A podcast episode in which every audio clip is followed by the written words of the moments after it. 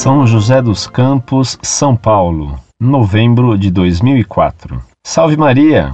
Li sua resposta a um leitor a respeito das formas de governo permitidas pela Igreja. Por isso, algumas dúvidas me vieram à mente. Por que a democracia atualmente vivida pelo Brasil é legítima se é baseada em falsos princípios e se derrubou a monarquia por meio de um golpe ilegítimo? Se em uma eleição todos os candidatos forem marxistas, deve-se votar no menos pior ou deve-se anular o voto? Por quê? Vocês poderiam me citar alguns documentos medievais ou de eras próximas escritos por papas a respeito do lucro e da usura? Seria bom que vocês os transcrevessem, ao menos em parte, no e-mail de resposta, pois normalmente esses documentos mais antigos da Igreja são difíceis de encontrar. O que gera a violência? A desigualdade social?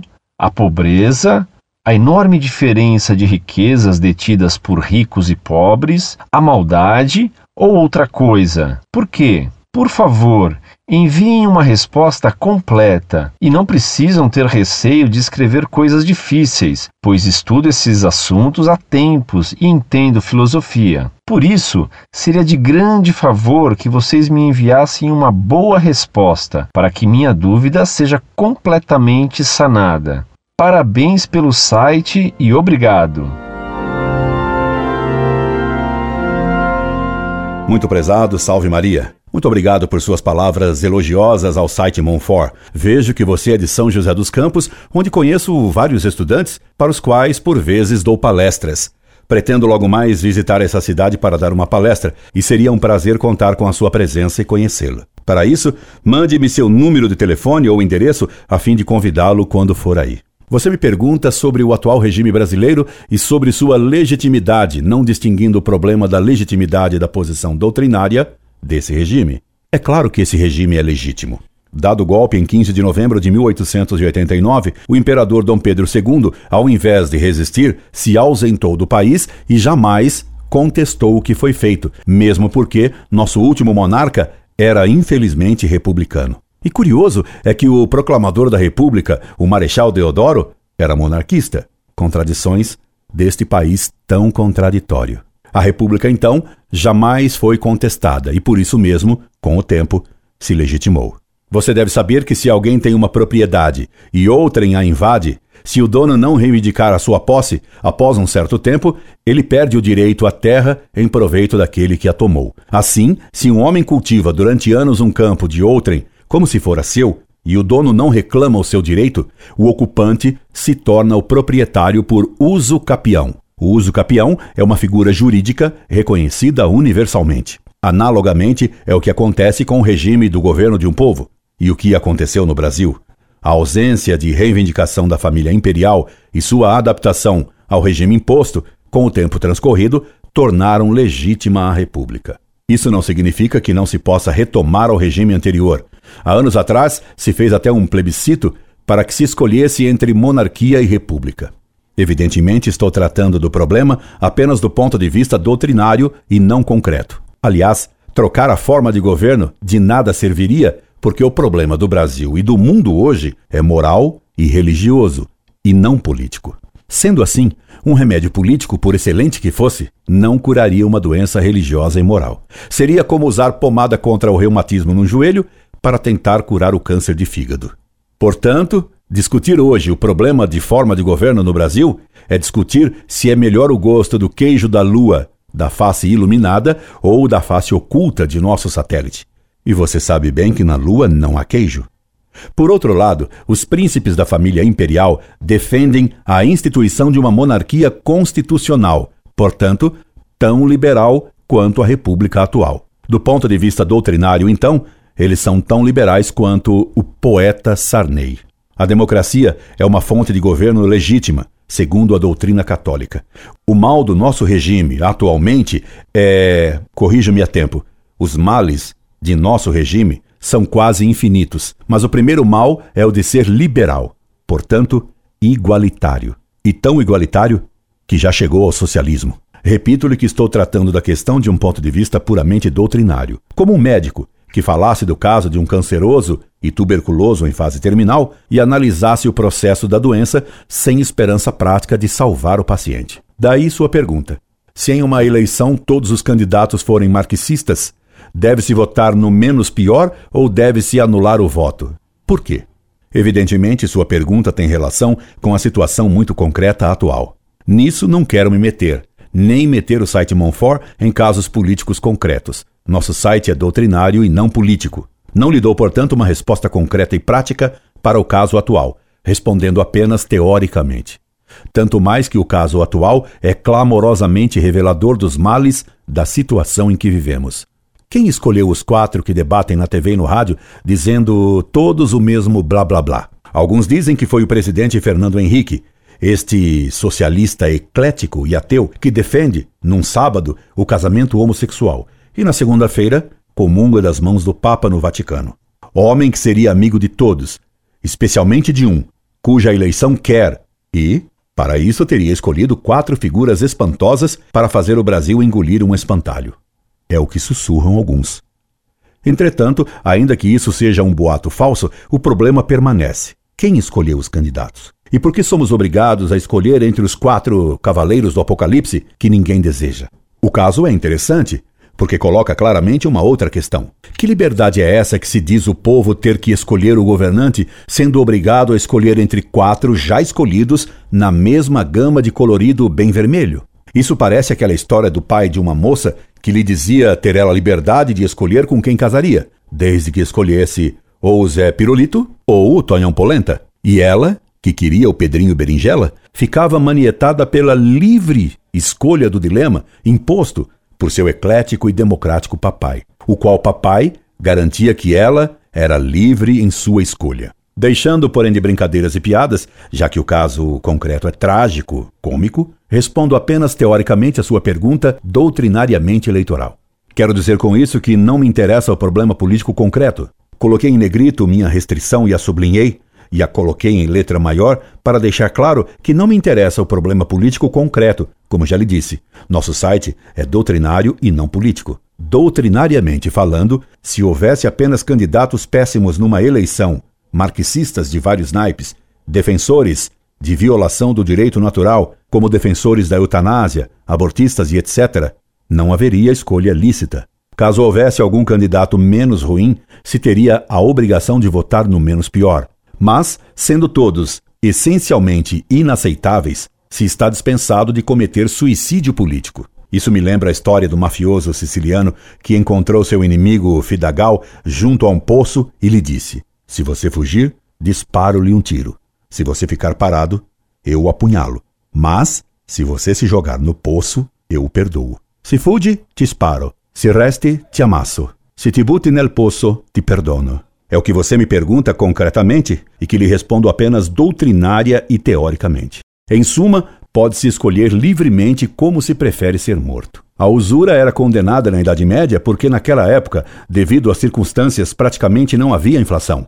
Exigir então juros por uma quantia emprestada era um abuso. Devolvendo-se depois de certo tempo a mesma quantia recebida emprestada, não se lesava em nada o emprestador, porque ele podia comprar então a mesma quantidade de bens que compraria com o dinheiro dele na época que o emprestou. O dinheiro em moeda sonante, ouro ou prata, não perdia valor.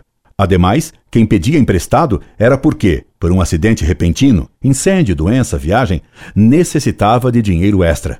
Quem pedia emprestado era o necessitado, e para atender a uma crise. Com o crescimento do comércio e das comunicações, especialmente com o desenvolvimento da economia após os descobrimentos marítimos, o grande afluxo de ouro fez aumentar os preços, enquanto a produção ficava mais ou menos estável. Isto é, o grande afluxo de riquezas da Índia e da América gerou inflação.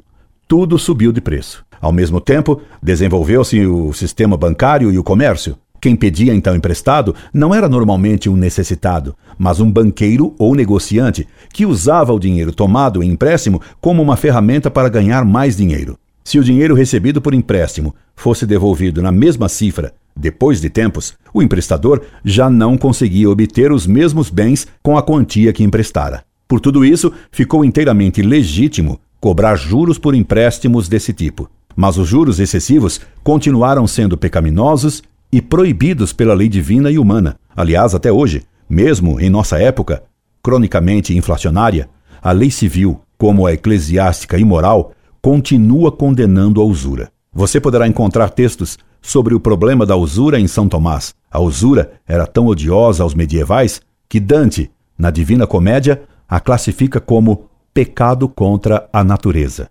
Copio-lhe alguns textos de papas condenando a usura. Inocêncio II, no segundo concílio de Latrão, determinou, cânon 18, condenamos, ademais, aquela detestável e ignominiosa repacidade insaciável dos prestamistas, emprestadores, usuários, repudiada pelas leis humanas e divinas por meio das Escrituras no Antigo e no Novo Testamento, e separamos de todo o consolo da Igreja, mandando que nenhum arcebispo, nenhum bispo ou abade de qualquer ordem, quem quer que seja na ordem ou no clero, se atreva a receber aos usuários, se não consuma cautela. Antes bem, em toda sua vida, sejam estes considerados como infames, e se não se arrependem, sejam privados de sepultura eclesiástica. Inocêncio II, segundo o Concílio de Latrão, Cânon 18, Denzinger 365. O Papa Alexandre III, na encíclica Entivitate Tua, ao arcebispo de Gênova, escreveu: Dizem que em tua cidade acontece com frequência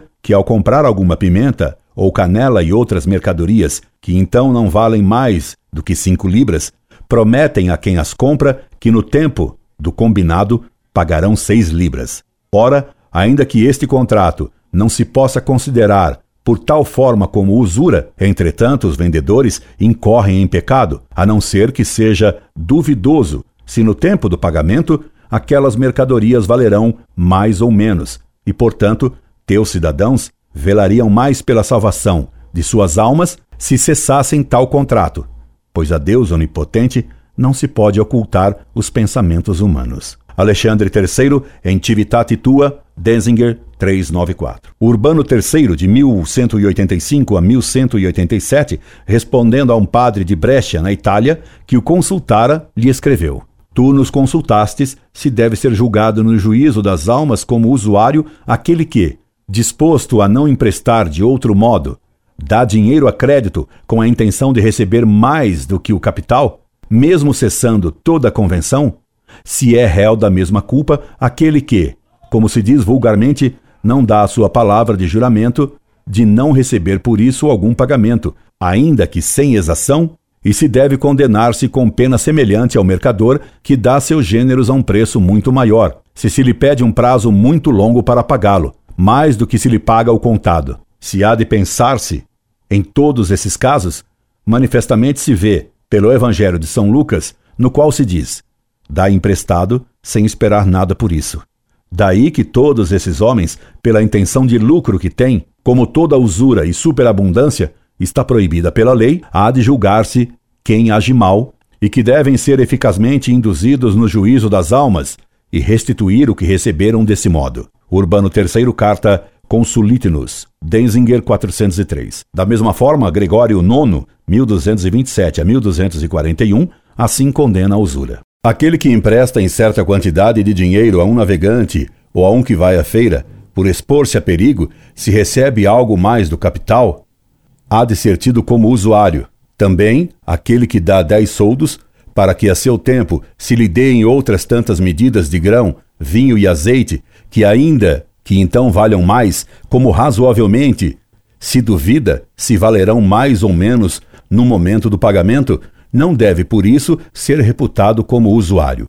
Por razão dessa dúvida, se excusa também aquele que vende panos, grãos, vinho, azeite ou outras mercadorias para receber em certo tempo mais do que então valem, se é que ao termo do contrato não as tiver vendido. Gregório IX, carta ao irmão R, no fragmento do decreto 60, Denzinger 448. Clemente V, Concílio de Viena, 1311 a 1312. Se alguém cair no erro de pretender afirmar pertinazmente que exercer as usuras não é pecado, decretamos que seja castigado.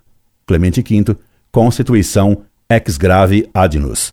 Denzinger 448. Calixto III, 1455-1458. Uma petição que há pouco nos foi apresentada continha o seguinte: Desde há muito tempo tanto que não existe memória, em contrário, em diversas partes da Alemanha, e tem sido até o presente observado, com comum utilidade das gentes, se arraigou entre os habitantes e moradores daquelas regiões o seguinte costume: esses habitantes ou moradores, ou aqueles entre eles, a quem lhes parecer que assim lhes convém, segundo seu estado e indenidades, vendendo sobre seus bens, casas, campos, prédios, possessões e herdades, as rendas, ou os censos anuais em marcos, florins ou groschens, moedas de curso corrente naqueles territórios, acostumaram-se a receber dos compradores, por cada marco, florim ou groschen, um preço subscrito competente em dinheiro, contado conforme a qualidade do tempo e o contrato da compra-venda, obrigando-se eficazmente pelo pagamento de ditas rendas e censos de casas, terrenos,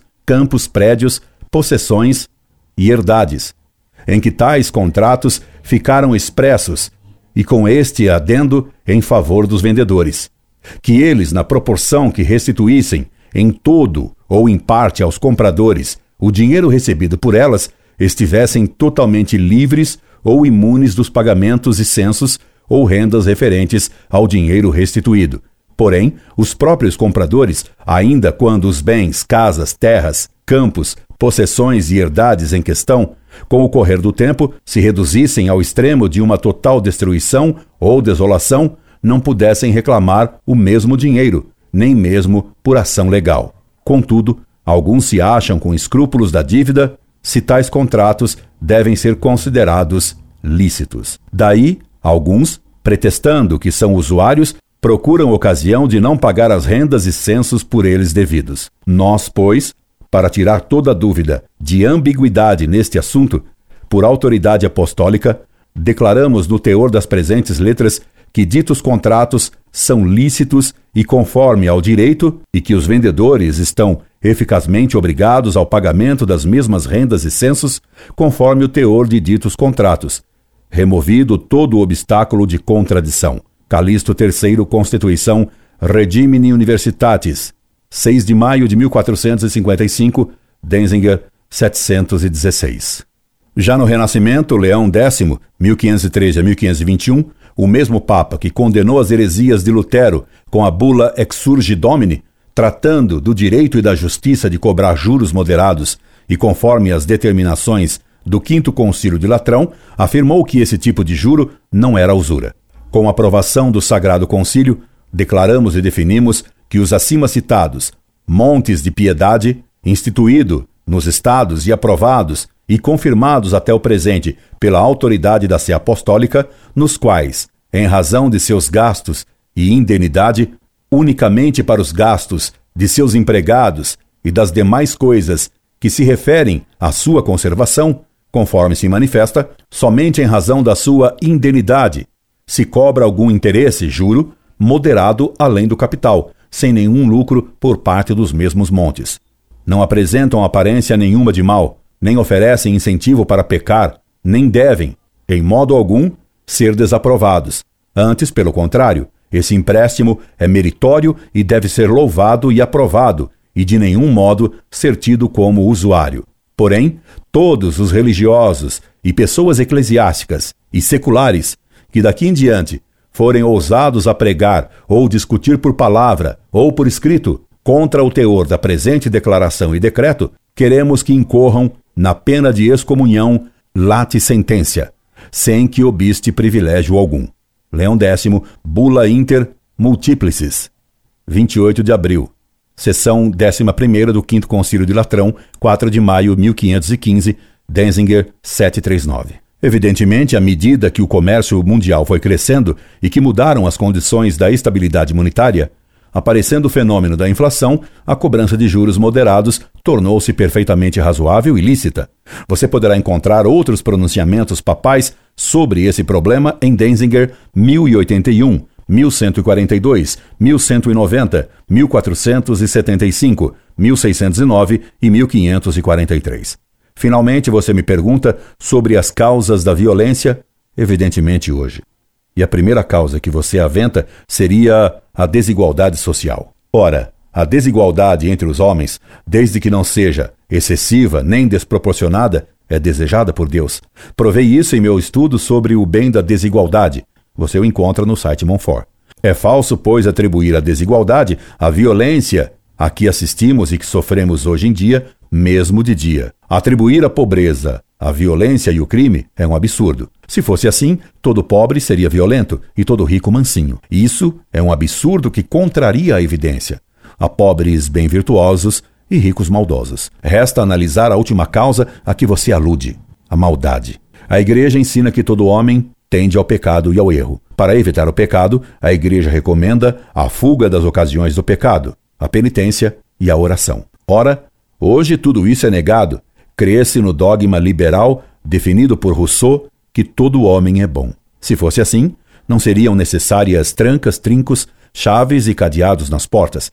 E hoje é preciso bem mais que isso. Porque se crê na bondade natural do homem, se atribui toda a culpa da violência à sociedade, o que é um modo de não atribuí-la a ninguém. Hoje, vivemos numa sociedade hedonista e igualitária, na qual se considera que toda desigualdade é uma injustiça e, portanto, toda inferioridade material deveria ser abolida, ainda que à força. Se se acredita nessas mentiras, como ter coragem de punir alguém? Acrescenta-se a isso a propaganda do mal e do pecado feita pela televisão, pelo cinema, pelos filmes imorais e etc. E se terá compreendido que hoje se insufla as piores tendências do homem ao mal. Deve-se agregar como causa ao crescimento da violência a nova moral pregada pelo clero modernista e pela palavra e pelo exemplo. Depois do Vaticano II, aposentou-se o diabo e fez silêncio sobre os mandamentos. Nada mais seria pecado. O clero modernista prega o permissivismo o mais escancarado pela palavra e, desgraçadamente, por vezes pelo exemplo. Os colégios católicos desapareceram. Nos sermões não se fala mais do inferno, só se fala do amor. E a sociedade entende esse amor de modo mais concreto e sexual. Se não há inferno, se Deus não pune nada, que juiz ousará punir? Daí a grande impunidade judicial hoje. O indivíduo mata a mãe e nada lhe acontece. No máximo, o indivíduo será entrevistado num programa de TV. Estabelecida a igualdade, desaparece a autoridade. A força passa a ser o último recurso. Abolida a lei de Deus, ou colocada essa lei no maior esquecimento, fechado o inferno para a reforma adjornata do Vaticano II, acaba, evidentemente, todo freio moral. E depois há ainda o ecumenismo, que faz largo o caminho da salvação. Perdeu-se todo freio, e na segunda epístola aos Tessalonicenses, São Paulo fala das desgraças provenientes de se retirar o freio. Incorde Jesus Semper, Orlando Fedeli.